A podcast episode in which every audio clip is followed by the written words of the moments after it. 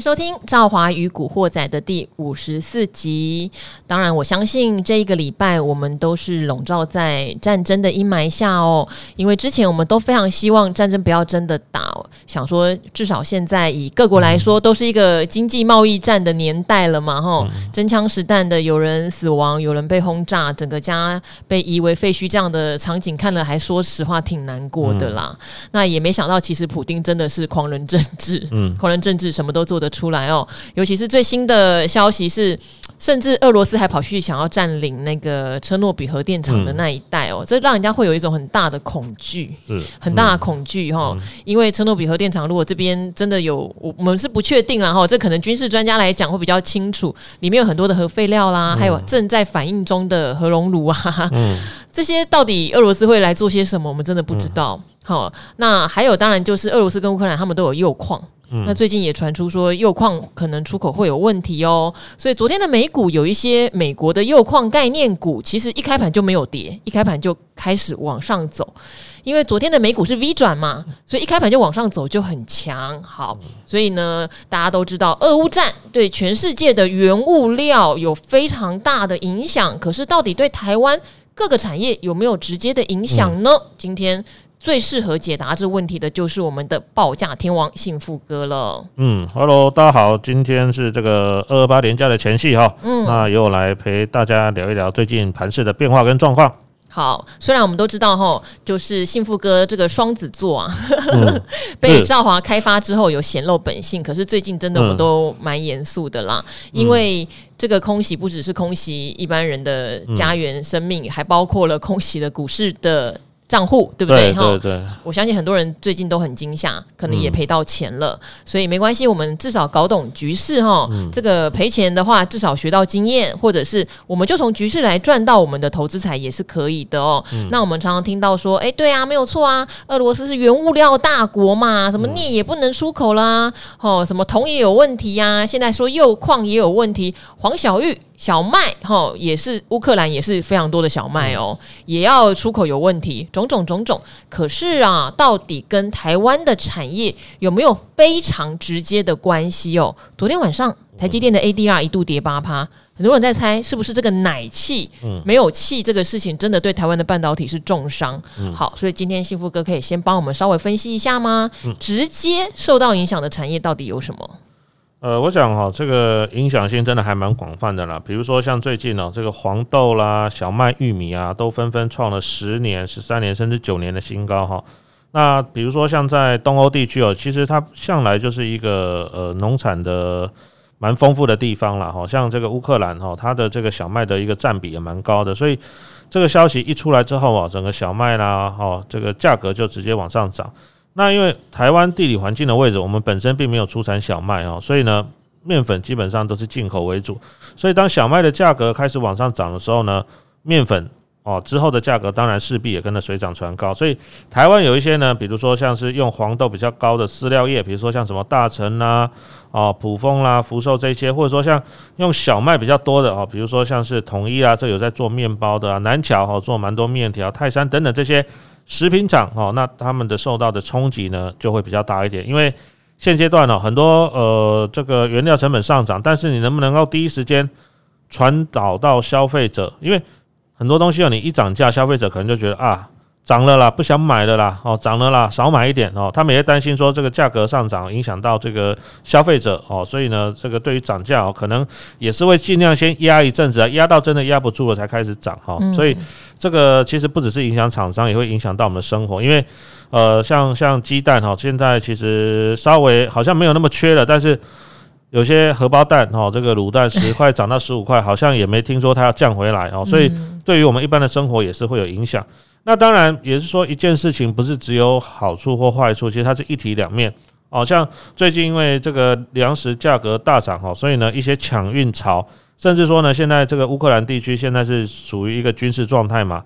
那有一些本来走的比较短的航线，可能现在要绕道而行，那这个也会增加哈所谓运输的成本。那当然这个对于特别是运这些的这个散装船来讲的话，反而是利多。所以最近这。两个礼拜以来呢，像这个散装的 BDI 指数哦，大概涨了五十七个 percent 哈，涨得非常快哈，而且涨幅也不小。那散装的部分哈，我想这个还是要跟大家稍微解释一下哈，因为我们这一次讲哈，这个创高的其实是谷物相关的哈。那谷物相关一般来说是用比较中小型的船哦来去做运输，所以今天呢，包括像是惠阳 KY 啦、四维航啦哦，甚至像台航哦，其实它一开盘很快就涨停了哈。他们就是以这个中小船为主哦，所以是相对比较受惠的。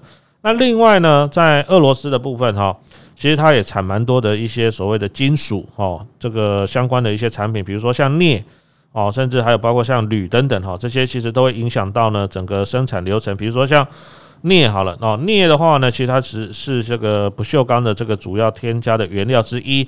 还有呢，现在哦，我们这个电动车里面的锂电池呢，其实也会用到镍，所以呢，对于镍的这个需求。哦，本来就还不错。那现在供给方面呢，又出现了可能有风险的情况之下呢，镍价也创了十一年的新高。那以台湾来说的话呢，跟这个不锈钢比较有关的，比如说像华新呐，哦，大成钢，这个都是跟镍哦生产不锈钢的一个大厂。那华新的部分呢，它本身哦在印尼哦有跟当地合作，嗯，它本身有在采镍矿哦，所以这个是最上游的原料生产，而且。公布了，它去年的获利跟配息也都还不错哦，现在有五趴以上的殖利率。那大成钢呢，它是美国现在最大的不锈钢通路商，而且呢，我们刚刚前面讲哈，镍哦大涨创十一年新高，其实铝价更是创了历史新高。嗯，那铝呢，其实在呃大成钢来说，它前两年也并了这个美铝的在美国德州的一家子公司哦，所以其实它也算是铝。受惠哦，铝上涨的一个受惠概念股哈，所以我想，如果说今天大家在看盘面上的结构来说的话，这一些原物料相关的哈表现呢，相对比多数的电子还要来得强哈。那另外呢，镍价的一个往上走哈，还包括的这个锂电池啊，我们刚刚前面讲过，呃，像康普啦、美琪玛这些都生产硫酸钴、硫酸镍啊等等哈，这些所以其实也是有机会哦，这个涨价受惠。那至于说电子的话，因为刚刚前面赵华有讲哈，比如说像这个一个什么特殊气体氖气哈，对，它近期可能供应上也会出现一些状况。氖气到底会影响晶圆代工多大呀？呃，我我觉得它其实是一个占比非常小的，占成本比重非常低。是，那为什么会那么紧张？但是它又不可或缺，麻烦就麻烦在这里，嗯、就是说，呃，虽然说它可能占成本很低，但是你少了这个东西，你整个晶圆代工的流程就没有办法完成啊、哦，所以大家才会这么紧张。就像一整台车少了那个晶片，你整台车就是出不了货。对对对，是这样的意思哈。所以最近大家有发现了，像台积电、联电哦，走的都比较弱。那当然，台积电、联电也是什么？大型的全资股，那最近外资呢在台股连卖了两天，而且两天提了一千多亿。对啊，那当然我卖我外资卖股票，当然先从有肉的开始卖哦。什么叫有肉？就是成交量够大的啦。你不能说要去卖那个小股票，卖个几张它就跌停了哈，那个卖不掉。所以卖台积电、卖联电是最有肉的，而且最好卖哈，可以卖到他想要的金额。所以最近来看的话，这些大型股呢相对压力会比较大哈。但是反过来说，如果供给出现了一些问题，那是不是？现在手上有这些，不管是半导体啦，哦，或者说像最近记忆体也在涨价嘛，哦，相对会受惠哈，所以呃，今天包括像群联啦、旺宏啦、哦、威刚哈、模组这些厂商，其实股价的表现也是相对比较强哈，所以同样的一件事情哈，我们不能只光看它这个比较不好的一面，其实有时候反过来看，你也会找寻到在股市里面投资的商机。那另外还有一些报价看涨的，比如说像是货柜哈，最近其实。法人呢也一直积极的在布局所谓的长荣哈，那航空股的部分，当然今天比较可惜了哈，早盘还蛮强的，最后有点开高走低哦。但是长线来看的话呢，其实我是觉得对于哦这个航空股，其实我我个人的看法还是一直以来都是认为，呃买船票跟机票比较起来，我还是中长线比较 prefer prefer 机票了哈。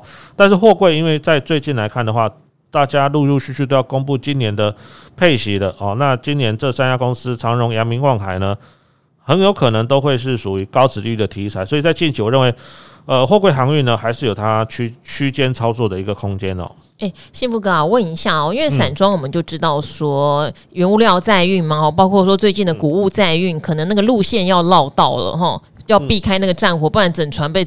炸飞了哦，港口搞不好都封闭了，所以这个散装可以理解。货柜到底有没有可能在这样的战争里面，它有一些受贿的可能性吗？例如说航线也要改，或者是有一些区域它可能就是又依赖这种要比较是长途运送货物，然后订购就是例如说在家订购货物这样的需求会有吗？呃，也是有可能了哈。怎么说？比如说，像现在呢，这个中国的这个呃，俄罗斯不是会受到制裁吗？哦，那制裁有分很多种方面。当然，现在美国是表明说，诶，我我不可能派兵派兵到这个乌克兰去嘛，他都是用所谓的经济制裁。那什么是经济制裁？就是说我不跟你买东西了，嗯，哦，我不跟你买，可能可能过去像像俄罗斯本身它也是钢铁出产国，对，我不跟你买钢铁，对，我不跟你买钢铁了。那这个时候呢？这些需求可能，比如说，诶，他跑到亚洲来买，然后跟日本啊，甚至跟中国大陆，甚至跟台湾买。嗯，那这时候钢铁的这个出口呢，比如说，哦，像一些什么调钢啦，和 H 型钢，我举例来说，这种东西其实它没有办法用散装船去载。嗯，什么叫散装？就是呢，它是一整个好像全部倒进去的颗粒状，比如说像一颗一颗的麦子啦，一颗一颗的黄豆，或者说像铁矿石那样。龟壳也是在斗里边，嗯，哦，那个就是散装。可是比如说我已经制成成品了，嗯，比如说一个一个的铝钢卷，哦，或者说像是一个一个的这个 H 型钢，嗯，那这个东西你就不能用什么用那个呃散装船来载，反正你要用货柜船来载，嗯，所以呢，整个这个就是供需会有一套，会有一段时间会大乱呐。那你现在俄罗斯被被这个所谓的经济制裁没有办法出口的东西，是不是其他的？厂商就有受贿，那整个传奇啦，什么什么，可能都要重新再去做一些呃规划。那当然，这个会对于可能之前，像现在其实。美西码头还是蛮塞的，然后整个可能规划上又会稍微出现一些状况，那当然这个也会导致可能运价短期之内呢，也有可能因为这个问题而上涨哦。嗯，好。然后昨天是永年老师嘛，如果大家还记得的话，赵华昨天还跟永年老师提到说，昨天啊，大家在卖股票，可能都习惯是把手上还红的或是还赚钱的股票砍掉哈。但是如果今天回头来看，你会发现强的股票哈不应该在这个时候卖掉了哦。像今天强的股票很多都很强哦。哦，像三零三七的星星啦，哦，像三零三五的智源哦，都还创新高，真的是很惊人啦。嗯、所以这个操作法则，其实昨天也有跟大家聊了一下哈。我们都是在这一次的战争里面边走边学哈。嗯、大跌的时候，你应该先卖掉，例如是融资的股票，也许你应该先卖掉。好，大跌的时候，你已经套牢的股票，它可能会更弱。好，这些观念我们都先具备起来哈。那当然，我们都希望战事赶快和缓。呃，也不见得是为了钱，当然也为了这些无辜的生命啦。哦，希望这个战事能够和缓下来。嗯、那幸福哥也告诉大家，这边有很多的产业，其实报价是可以转嫁的，很重要哦。嗯、如果说像食品类的，它报价转嫁是缓慢的。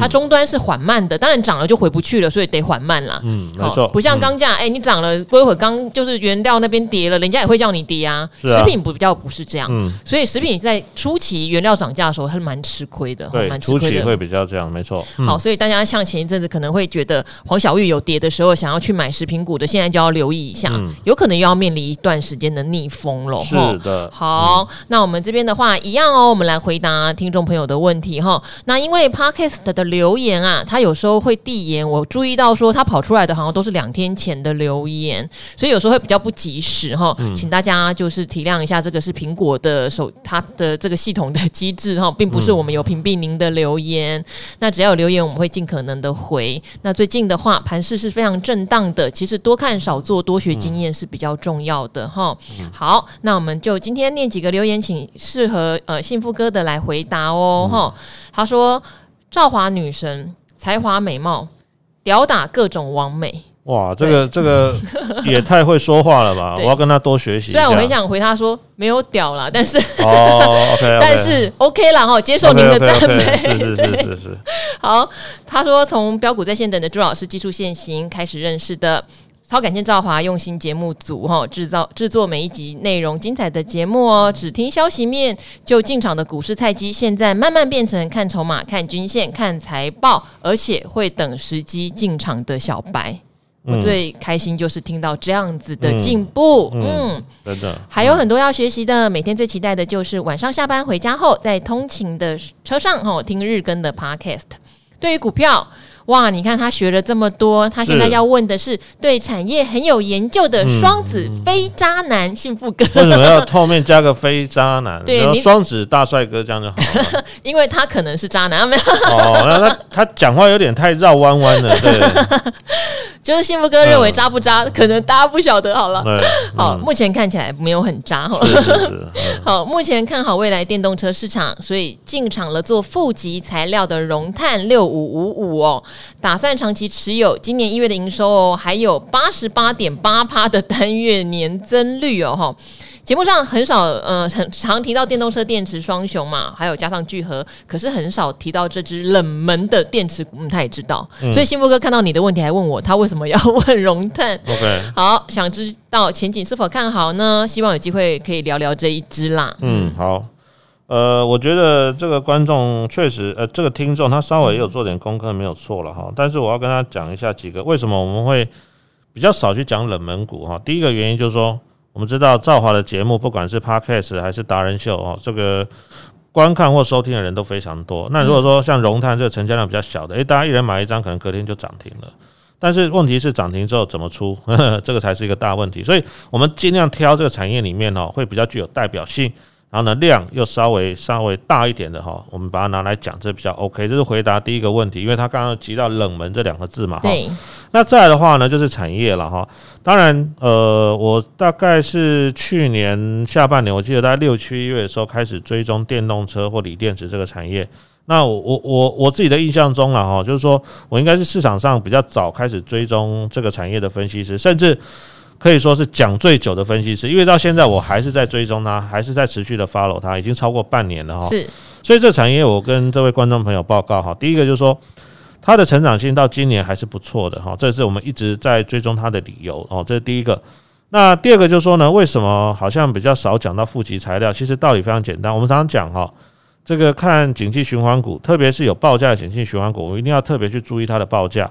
那你说，在一颗锂电池里面，其实大概主要就分为几个呃，算是原料了，或几个材料，比如说正负极材料哦，正负极材料。那你刚刚这个他提问的这个熔碳就是做负极材料的。另外呢，还有包括像隔离膜哦，或者说像是电解液，大概可以分成这四大类啊。那为什么比较少提到所谓的负极材料？其实道理很简单，因为负极材料的价格几乎没有涨。嗯，它就是在一个非常平的一个一个位阶上，大概都是维持那个价格左右。那另外还有一个东西也比较没涨到，比如说像隔离膜。其实隔离膜去年第一波电动车上来的时候，很多人也是在找跟隔离膜相关的股票哈。那那一段时间它也跟着涨了一下，可是呢，为什么我比较少提？主要原因就是隔离膜的价格也没有涨，所以那段时间大家可以听到我比较常讲的就是正极材料的，比如说像康普啦、美琪玛哈，还有电解液的添加液聚合，大概大家对。对这个电动车或锂电池比较有印象，大概都是这三档，因为他们的价格确实是在往上涨的，所以不是说你你的产业趋势没有掌握好，而是说，即便是在对的产业趋势，我们还是要找这个产业里面呢成长性最好的，而且呢营收的跳升幅度是比较大的。那在这种情况之下，营收成长固然是个好事，但是如果说呢，你还能够搭配到报价的上涨，是不是好上加好？哦，好上加好，那。当然，对于这个股价来说的话呢，有营收成长，又有这个报价上涨，是不是它未来的获利成长空间会有机会来得更大？哦，这个也是回答你的问题，说为什么我们比较少提到这个负极材料？因为其实负极材料，如果你要买的话啦，我是觉得中碳可能还更稳健一点啊，因为它是毕竟是中钢的这个这个子公司了哈。那你买到融碳去，还真的坦白说 有点冷门了哈，有点冷门哦。所以呢，就把我两个观点，第一个就是说，我们尽量挑产业里面。成交量比较大，而且比较具有代表性的大公司，这是第一个。再来第二个就是说呢，在同样这个产业里面呢，我们也尽量找哈，在景气循环往上走的同时，它同时拥有哦所谓报价循环上涨的特性，这样的话。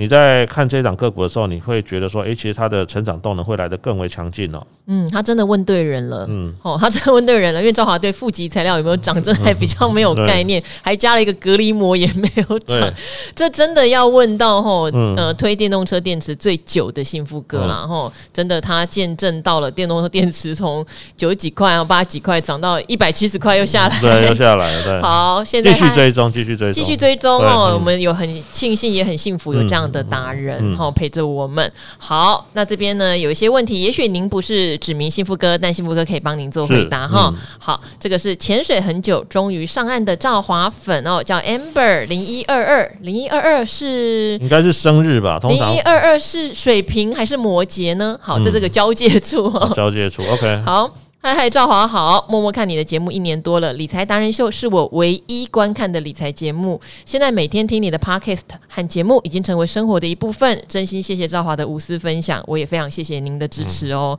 本身呢有在玩个股，属于短线哦，波段操作。但是呢，现在呢有一个想法了哈，本来帮小孩存定存五十万在邮局，但是利息有跟没有一样，打算小孩成年后再领回。诶成年后再领回的意思是好，所以今年想转买银，想买银行股或是稳健的个股 ETF，、嗯、不错啦，没有想帮小孩的钱解约以后拿来玩波段，哦、我跟幸福哥都紧张一下。嗯嗯、他说想说绿能和电动车是未来的趋势哦，如果往这个方向布局可不可以呢？呃，还是直接买零零六二八？可能是漏了一个字，然后是零零六二零八。我想你应该讲的是富邦台五十，确实很稳健嘛，就是追踪台湾的大盘指数嘛。哦，好。另外看到台泥配息配的还不错，是适合长期存股的吗？还是有什么更好的建议呢？谢谢赵华跟资深达人们，这是一个问题。好，那另外一个呢？因为他问到了台泥，我也一起念哈。这位已经来很多次了，因为他叫做副理不要停。你的副理到底是谁啦？哇，好暧昧的一个昵称哦。对呀、啊，而且他。好，第一句话说五星帮前胸贴后背，赵华妹吹出来。因为我前两天哦讲我心脏不舒服，嗯、有去看心脏科的医生，他说我有二尖瓣膜脱垂哈，加了一句像你这样前胸贴后背的女生，很容易二尖瓣膜脱垂。这个到底是称赞还是、那个？当然是，我觉得嗯，不是称赞吧，称赞就说像你那么瘦就好啦，哦、对不对？我觉得我觉得他的用字遣词再修饰一下会更好。好 后来就很多引发很多网友共鸣，都跑来跟我说不要担心，不要怕，前胸贴后背，好，嗯、没关系，我把他的题目念完哈。他认为二零二二是通膨元年，是对水泥股是不是大力多？是好。台泥和雅泥选谁好？嗯、如果想定期第二投入哈，长期持有，感觉两只都可以呀、啊。嗯、就像周子瑜跟黑佳佳，我全都要。嗯，好贪心的人哦。嗯，嗯，可是我觉得周子瑜跟黑佳佳不是台泥跟雅泥啊，他应该是智源跟星星这类很辣的。哦，好好 好。那个，我们先回答第一个哈，嗯、第一个就是，呃，他如果现在把五十万领回来哈，嗯、当然定存才零点八几的利息嘛，是，就算升息也升不到哪儿去。对好，放在绿能跟电动车方面的 ETF，幸福哥支不支持呢？呃，真的、啊，你钱放在那个邮局哈，真的还打不带。没有办法打败通膨了，现在什么东西随便一涨就十趴二十趴哈。那我是建议这样子了哈，如果你是准备长期持有，因为我不知道他说他要放到小孩成年才还给他嘛。对，那，那可能就十十几年后。对对对，我们也不知道说他小孩现在几岁哈。那我们至少说以五年、十年为一个一个你想买然后放的期间好了。那我是建议是这样，就是说第一个，因为产业趋势有时候它可能三五年一个轮回哦，三年五年一个大轮回。所以呢，如果说你是预计买了要放五年、十年甚至更久，我是觉得你可能就买，比如说像零零五零之类的哦，比如说其实也跟零零六二零八一样。对对对对对，不管是这个现在最多最多人买的这个了哈，零零五零，或者说呢，像现在新推出的这个台五十。因为它就是以台股里面权重最大的五十只个股，而且它里面电子啊、传产啊、金融都有。我觉得这个如果说是拉长时间来看的话，比较没有说产业循环有上下这种一个一个一个波一个波折的一个一个原因，然后这样也比较适合。因为我不知道说你会不会做那种所谓的产业研究或产业调查，那或许三年五年之后哦，或许电动车来到了一个相对饱和的点。那它可能成长性不在之后，那个时间点，你说诶，一直一直放着不管它，可能那个时间点它就开始往往后做回档也说不定哦。所以我是建议你，如果是长期持有，买了不打算卖的话，那可能还是要挑这种所谓的呃大的股票，而且是各个产业都有的这种 ETF 会是比较适合一点的哈。这是第一个。那再的话，刚刚有人问到所谓的这个水泥股嘛，哈，嗯，台泥要不要长期存股？嗯、那还有台泥和亚泥选哪个好？嗯。我是觉得这样子了哈，其实问这个问题真的问我就对了哈。其实这个问题哈也是跟原物料有关哈。那水泥股是这样子了哈，其实它跟建筑业的需求是息息相关，因为水泥大概就是拿来盖房子了哈。水泥好像也想不到其他比较特殊的，因为有些有些原物料它的用途很多，就像我们刚刚前面讲的，诶，你也可以拿来做不锈钢，也可以拿来做电池，好，所以它的用途是比较多元性的。但是水泥这个东西呢，基本上就是拿来盖房子哦，所以它跟营建业跟建筑业的景气息息相关哦。那台泥跟亚泥其实是目前台湾这个规模比较大的哈，但是现在有个问题就是说，他们现在有这个蛮大的一部分的这个获利，其实还是要靠这个大陆那边的营收来贡献哦。台台泥跟亚泥在大陆都有厂，那去年因为下半年呢，中国大陆开始打房，所以整个营建业啦、营造业啦、建筑业的景气都开始出现明显的。算是寒冬了哈，所以呢，我觉得要观察就是看中国大陆的打房的政策什么时候开始放松哦，水泥的价格才有机会上来。那现在中国大陆有一些省份哈，它已经开始有稍微有点放缓，就是还是有管制，但是没有像去年刚开始的时候那么严格哦。那这个能不能够成为水泥价格回升的一个重要关键？我觉得还要观察。所以你说景气循环股，我个人是建议了哈。呃，除非你可能是买在一个相对低哦，就是说比较低的时候，不然的话呢，可能你那个高低点的掌握会比较不好，而且它跟它通常会跟随呢报价哈出现比较大的波动，所以如果是以稳定的存股来说的话了哈，我们是建议啊哈，景气循环股呢可能比较不是说那么适合做中长线的选股，比较好的方式呢是找那个波动不大的。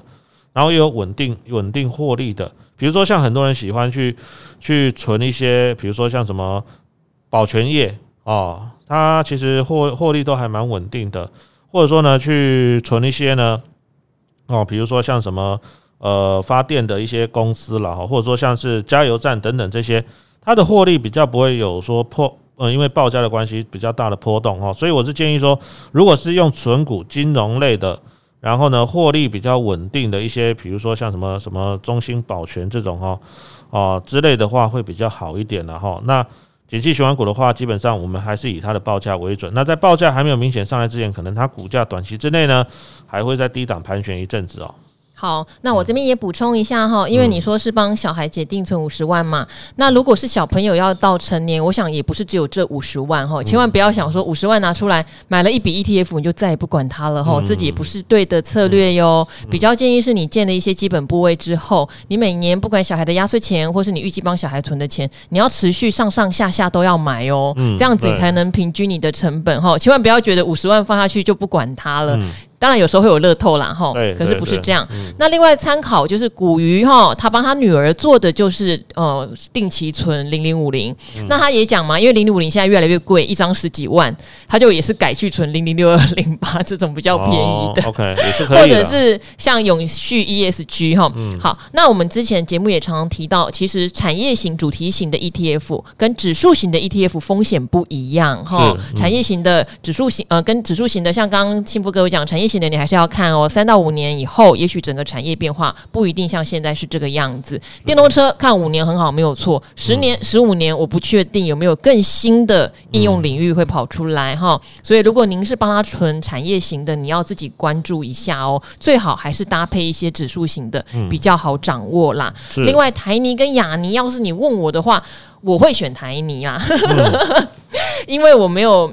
这跟个人的喜好有关嘛？是，好，远东集团你喜不喜欢？那台泥集团你喜不喜欢？我想这个每一个人可能对经营者会有一点喜好哈。那赵华本来就是一个对主主就是嗯做股票不要太主观，可是赵华难免有自己的一些原则。是，好，对，所以我会我会自己比较倾向台泥。那亚尼集团因为它还有转投资什么远传电信啦、远百啦、域名行业，它是一个很多角化经营的集团啦，所以我想说它有它的优点。那台泥其实从过去它很多角化是慢慢收敛，集中在绿能跟水泥，所以我个人可能目前我自己比较喜欢的企业经营风格是台泥。好，这是个人，嗯，所以可能您自己也去看一下你个人喜欢什么样的风格，这样子。好，好，然后呢，这边也是有一位哈问到一个问题，我觉得是很基本的问题，也可以给大家做参考哟。哈，它叫做菜鸟小王，五星给起来。我发现怎么那么多的菜鸟、菜鸡、小白，然后还有小王啊。好，赵华跟达人来宾们，您们好，我是从第一集开始就听到现在的粉丝，刚开播听到第一集就觉得这节目也太棒了吧，吸入程度超高，我爱到不行，所以一定要给赵华加油鼓励。小王这边有个问题要请教赵华跟达人来宾哦，国泰智能电动车这档 ETF 零零八九三，对，本来对这档蛮有信心的哈，想说长远路线不用怕。可是朋友说这档外资在狂卖耶，还说再这样下去要下市了，所以我开始担心了。不晓得赵华跟达人来宾怎么看这支呢？有没有什么该注意的呢？好，幸福哥你先回答好了。嗯，嗯其实 ETF 一般来说，因为它会同时买好几档股票嘛，哈，它是一个集合型的，所以碰到下市的几率是不高啦。哦，那。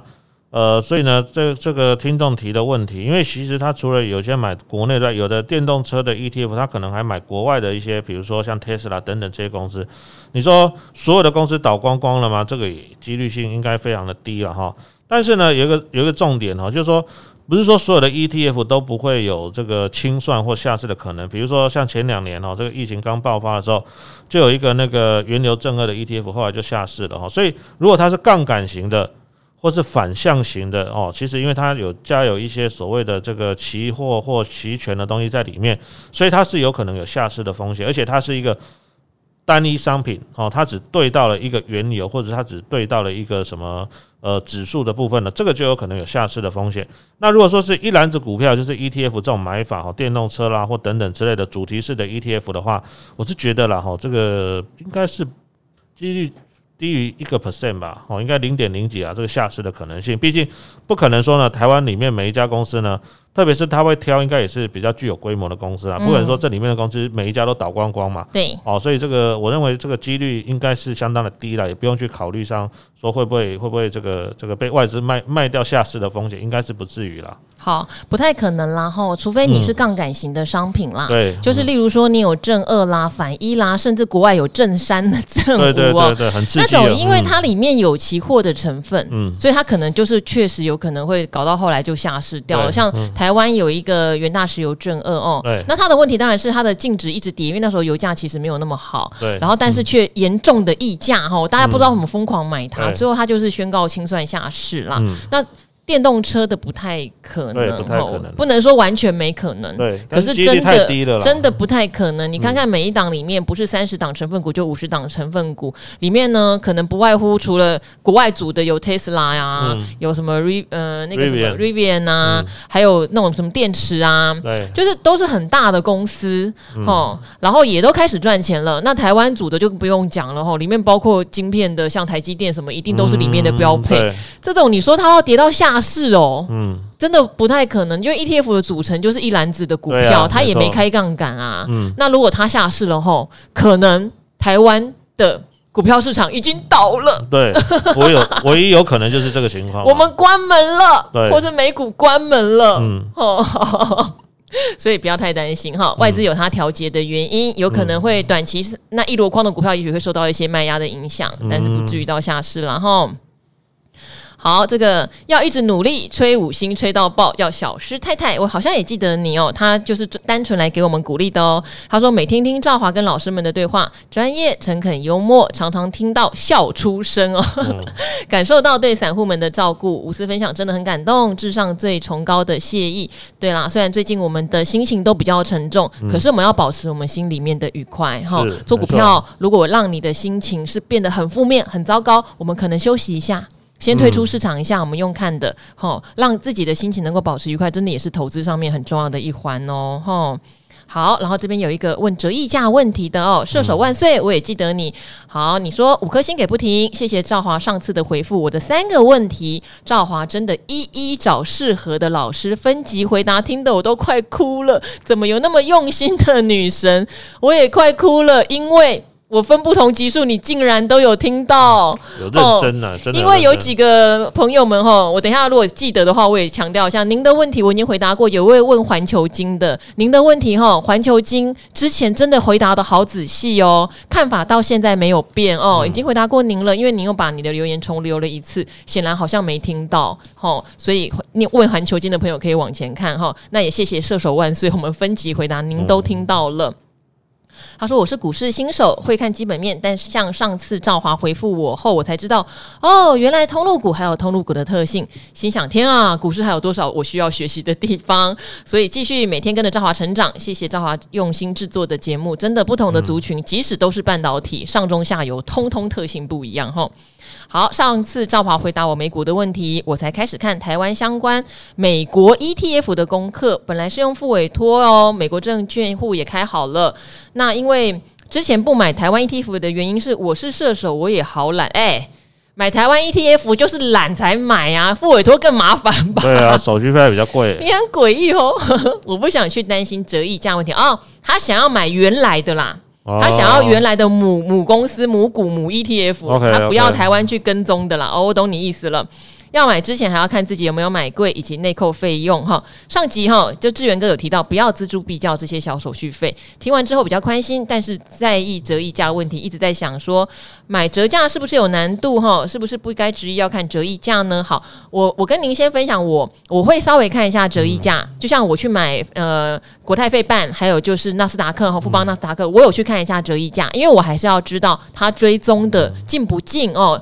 买 ETF，它跟指数的追踪率很重要。好，那像有时候有一些新上市的 ETF，它会大家觉得很稀奇这个话题，例如富邦越南刚上市的时候，那个溢价幅度可能会超过，搞不好有到将近十趴，这就不行啊，这当然不行啊。你去买，你活生生你等它回跌十趴，你也不能说人家错啊，哈。所以折溢价我还是会看大概两趴以内。我会去注意，但是幸好就是大部分的 ETF 追踪大的指数或标的的折溢价幅度通常没有太严重，都做的追踪还不错，齁，所以我会看。那幸福哥你会不会看呢？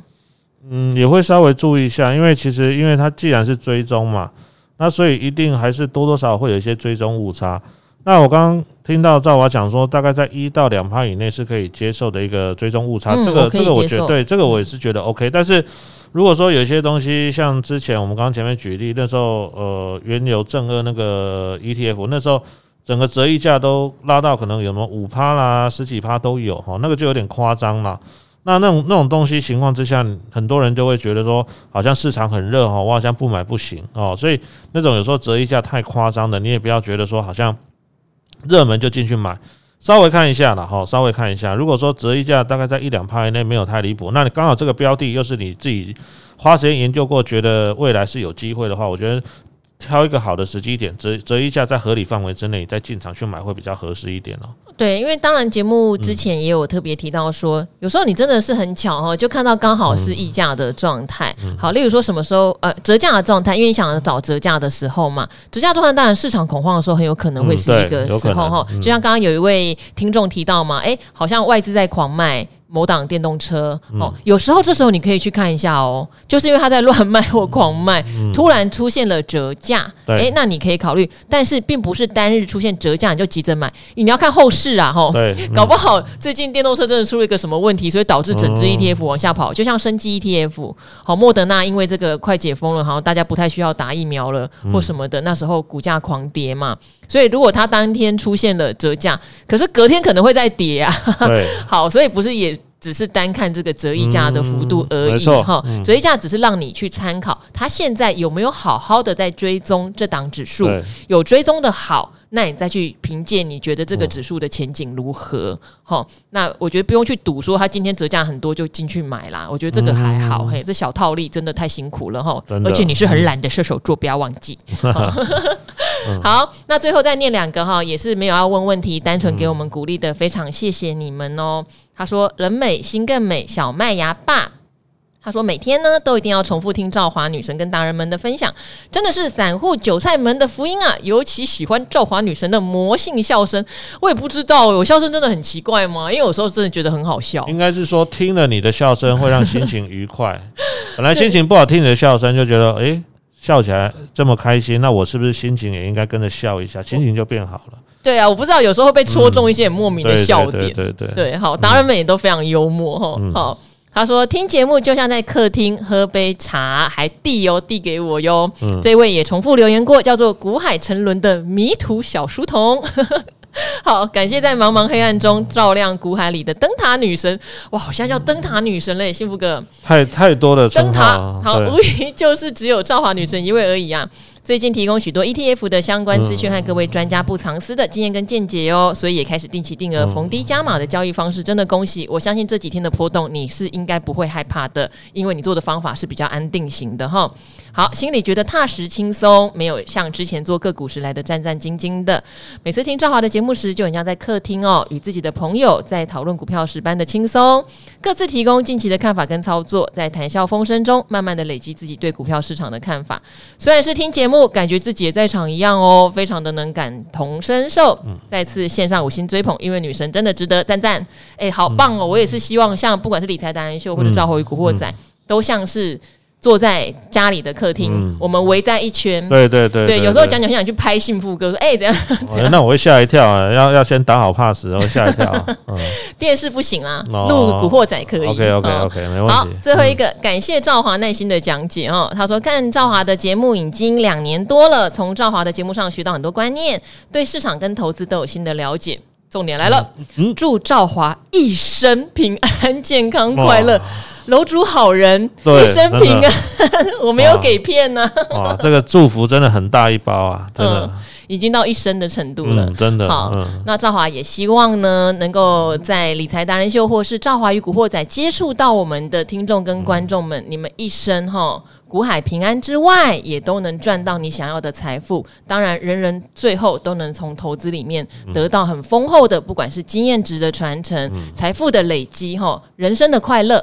大家都有得到，当然身体也要很健康。真的，嗯，好，那连假三天没有我们喽，没有我们喽。